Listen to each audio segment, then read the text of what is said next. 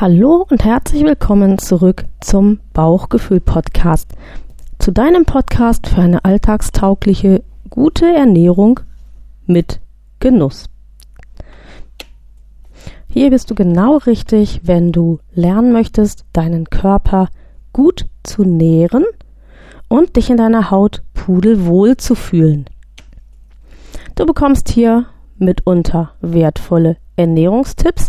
Manchmal aber auch geht es um die Frage, was ist denn eigentlich außerhalb der Tatsache, dass man mit Nährstoffen den Körper nährt, zur Frage von guter Ernährung noch wichtig.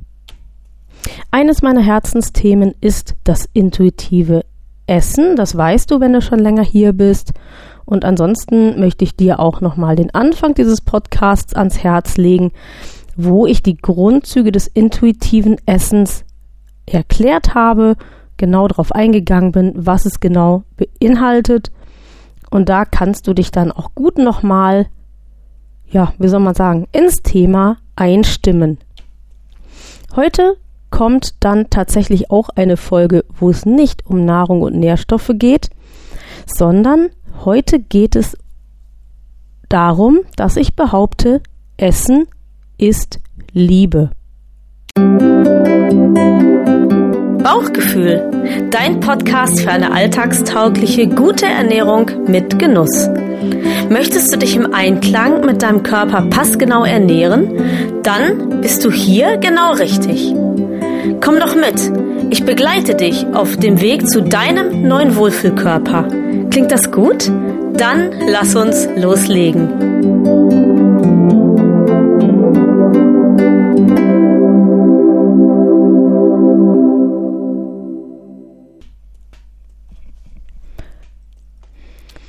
Liebe Hörerin, lieber Hörer, dass Liebe durch den Magen geht, das wissen wir alle.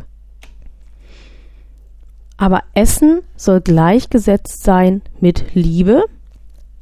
Was mag dahinter stecken? Sicherlich ähm, haben wir alle schon einmal davon gehört, dass das Essen auch emotionale Bedürfnisse befriedigen kann. Viele Menschen essen aus Frust, aus Trauer, aus Verzweiflung, warum auch immer. Und ich glaube, dass viele Menschen auch wissen, dass das schlechte Gründe sind, um Nahrung aufzunehmen. Die Ernährung dient der Versorgung des Körpers mit Nährstoffen, und zwar genau mit den Nährstoffen, die er gerade in diesem Moment benötigt. Jetzt kann man sich natürlich gut vorstellen, dass Nahrung aus anderen Gründen aufgenommen, den Körper eher nicht nährt, sondern mit Nährstoffen füllt, die er eigentlich gar nicht benötigt. Und das nachher führt zu unliebsamem Übergewicht, zu unschönen Fettpolstern an Stellen, wo wir sie überhaupt gar nicht haben möchten. Das ist die Betrachtung des Themas von unserer Seite aus. Um mich nun einmal aus einem anderen Blickwinkel unserem Thema zu nähern, möchte ich gerne eine Geschichte erzählen. Eine Geschichte, die mir die Bekannte eines Kunden erzählt hat und die mich seither beschäftigt und die mich auch zu dieser Folge inspiriert hat. Vielfach ist es so, dass gerade Mütter und Großmütter denken, sie könnten uns mit unseren Lieblingsgerichten eine ganz besondere Freude machen und in vielen Fällen stimmt das sicherlich auch. Schwierig wird das immer dann, wenn der Mensch, der mit der Mahlzeit erfreut werden soll, möglicherweise ein Essproblem hat, sei es, dass er einfach nur ein bisschen abnehmen möchte oder dass die betreffende Person vielleicht auch sogar am Rand einer Essstörung sich befindet und deswegen gar nicht unbedingt so erfreut ist, wenn dann immer wieder das Lieblingsessen auf den Tisch kommt. Häufig ist es auch so, dass sich in Familien solche Verhaltensmuster einschleichen, dass man mit Essen belohnt werden soll, weil man vielleicht eine besonders gute Leistung erbracht hat oder dass man vielleicht auch ähm, durch Essen getröstet werden soll von den Angehörigen, äh, weil man vielleicht krank war, weil man vielleicht eine Behinderung hat, weil man vielleicht etwas ganz Schlimmes erlebt hat. Und somit bedient die Familie dann ganz hervorragend genau das, nämlich das Essen aus emotionalen Gründen. Die Geschichte, die mir über meinen Kunden zugetragen wurde, verlief folgendermaßen. Der Kunde hatte lange Zeit keine Chance, seine Familie zu besuchen aus den bekannten Pandemiegründen. Und dann haben sie eine Form gefunden, wie das doch möglich sein würde, ohne dass jemand gefährdet wäre, sich zu infizieren. Der Kunde ist dann zu seinen Eltern gereist und hat sich da offensichtlich auch ganz wohl gefühlt, aber etwas stimmte nicht. Für ihn stimmte etwas nicht, für seine Familie sehr wohl. Die Mutter hat immer seine Lieblingsgerichte gekocht. Sie hat dafür gesorgt, dass auch alle Lieblingssnacks im Haus waren, dass auch in sehr, sehr großer Menge, eine größere Menge als gesund wäre für den Kunden. Und die Familie hat auch immer sehr darauf geachtet, weil es in der Vergangenheit immer so war, dass der Kunde, der Sohn, der Neffe, der Angehörige, dass er auch immer tüchtig aß. Das kennst du, kennen sie vielleicht auch, dass man irgendwo sitzt und so denkt, hm, eigentlich bin ich satt. Und dann kommt der Herr, der, die Frau des Hauses und sagt, oh, nimm doch noch ein bisschen, guck mal, ich habe mir so viel Mühe gemacht. Oder ähm, noch viel schlimmer, nimm doch noch ein bisschen, das muss nämlich weg. Und auch das sind natürlich Gründe, aus denen man nie und nimmer essen sollte. Der Kunde nun hat ein paar Tage sich das angesehen, hat ein paar Tage das auch überdacht, denn auch für ihn ist es natürlich neu. Er stellt gerade seine Ernährung um, er stellt sein Leben um, er lernt das intuitive Essen, er entdeckt es für sich, er spürt, dass es für ihn viel angenehmer ist, seinen Körper nach Bedarf zu ernähren und merkt einfach auch, dass diese Dauerbefüllung ihm einfach schadet. Und eines schönen Tages, als er so merkte, der Konflikt spitzt sich auch zu und es fühlt sich für ihn auch nicht mehr gut an, da hat er gesagt zu seiner Mutter oder Oma oder wem auch immer, hat gesagt, weißt du was, wenn du nicht aufhörst, mich zu füttern, dann reise ich ab und dann wird das lange dauern, bis ich wieder komme. Ich war ja selber nicht dabei, ähm, aber ich könnte mir vorstellen, dass es zunächst einmal für den betroffenen Menschen eine große Überwindung war, denn für ihn würde das bedeuten natürlich, er stößt seine Familie ein Stück weit vor den Kopf und das tut man natürlich ungern, gerade wenn man wie jetzt ähm, zu diesen Pandemiezeiten nur selten die Gelegenheit hat, die Angehörigen zu äh, besuchen, zu treffen, mit ihnen Gemeinsamkeit zu haben. Und es gibt natürlich viele Familien, wo gerade diese Gemeinsamkeit des Essens, des gemeinsamen Essens sehr, sehr hoch gehalten wird. Was mag jetzt bei der Angehörigen angekommen sein? Ich könnte mir zunächst einmal vorstellen, dass sie sehr, sehr enttäuscht war. Hat sie doch alles getan, damit der Sohn, der Neffe, der Enkel, damit er glücklich ist. Er hatte ja alles, was er will, nämlich seine Lieblingsgerichte. Vielleicht hat sie auch gedacht, also mein Angehöriger, der könnte mich ja vielleicht auch durchaus mal wertschätzen, weil ich habe an ihn gedacht, ich habe mir Mühe gemacht, ich habe alles besorgt, ich habe alles rangeschafft und jetzt kommt er mir so. Und möglicherweise hat für die Angehörige auch mitgeschwungen, also der will mit mir einfach gar nichts mehr zu tun haben. Der ich habe meine Liebe bewiesen durch das Essen und der andere liebt mich vielleicht gar nicht oder nicht so sehr, wie ich ihn liebe. Noch einmal zur Erinnerung. Essen ist dafür da, dass wir unseren Körper ernähren und mit guten Nährstoffen nähren und versorgen. Das heißt, die aufgenommene Nahrung, das ist die Energie für unseren Körper, damit wir ähm, ja eben den Anforderungen des Alltags entsprechen können. Essen ist nicht mehr und natürlich auch nicht weniger, aber das ist das, warum es da ist. Essen sollte nie genutzt werden, um auf der einen Seite eigene Emotionen zu befriedigen, aber jetzt auch an die Adresse der Angehörigen. Essen sollte bitte auch nie benutzt werden, um Liebe zu beweisen und Liebe zu zeigen. Das sind auch Gründe, die nicht hilfreich sind und die eher, wie ich hier gezeigt habe, Konfliktpotenzial bergen.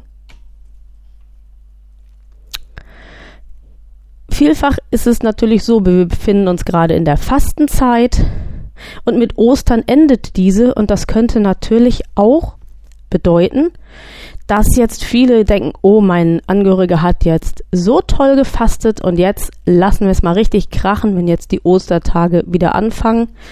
Außerdem ist es natürlich so, auch Ostern ist ein Fest, wo sich die Familie trifft, wo man gesellig ist, wo man ähm, gute Speisen aufträgt und ähm, ja, wo man dann eben auch in Geselligkeit wieder diesen Feiertag verbringen möchte.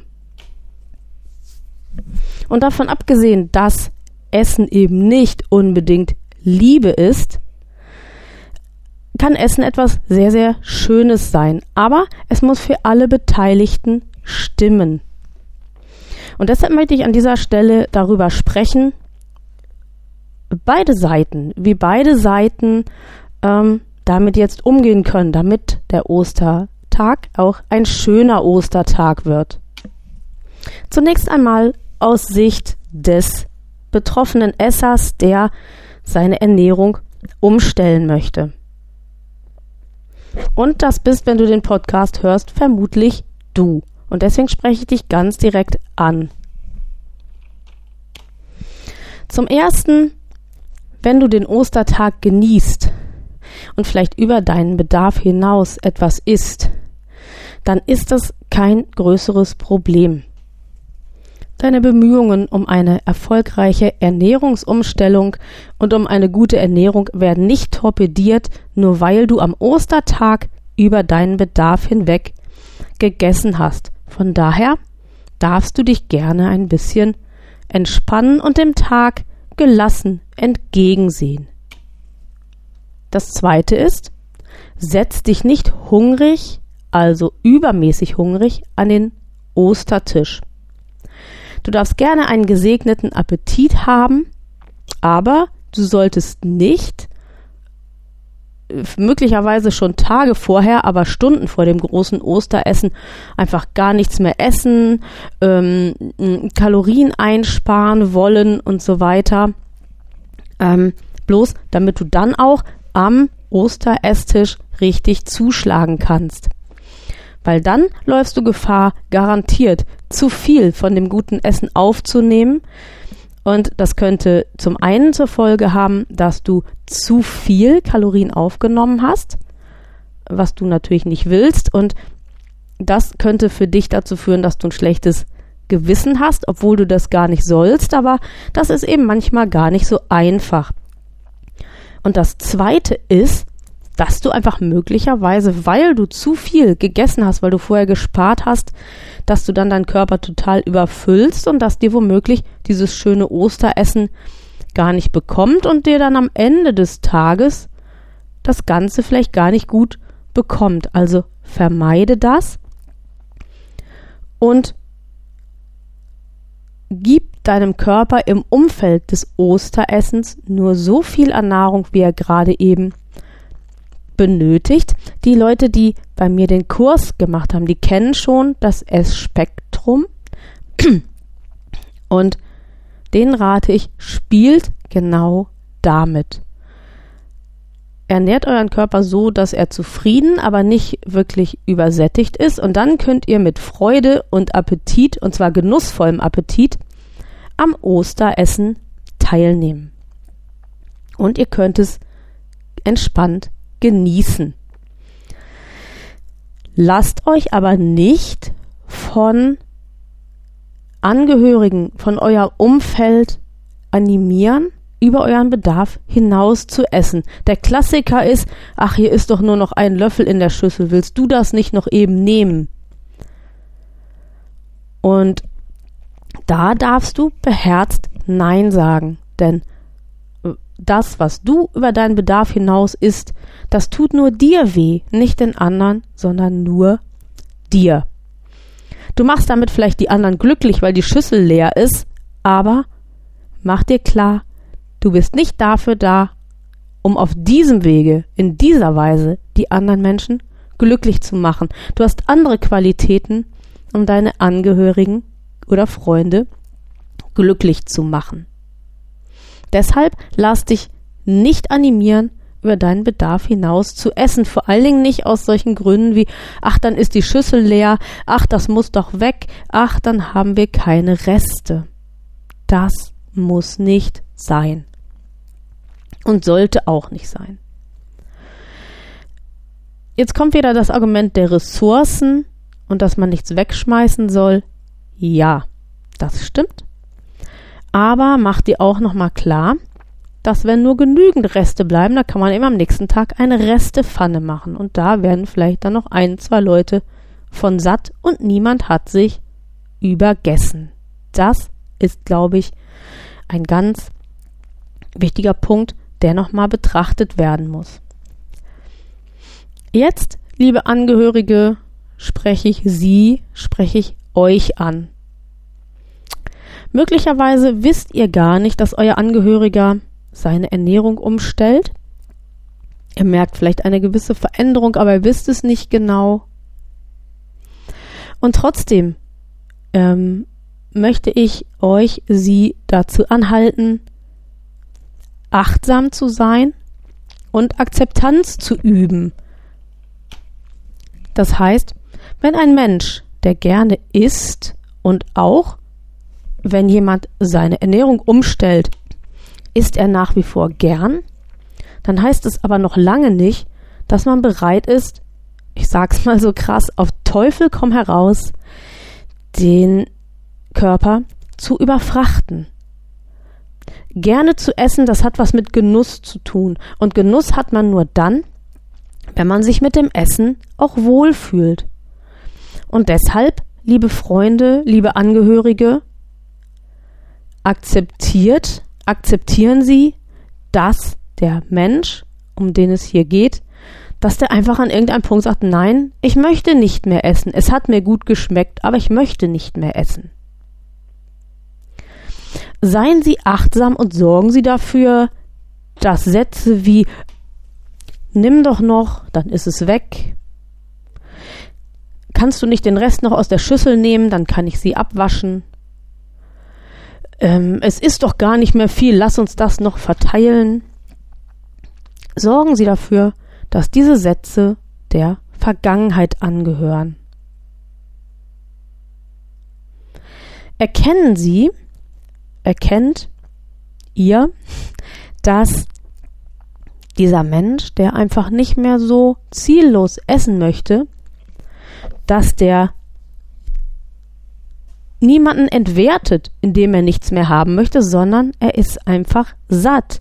Und womöglich bist du, sind sie in der glücklichen Lage, zu den Menschen zu gehören, die natürlich schlank sind, dann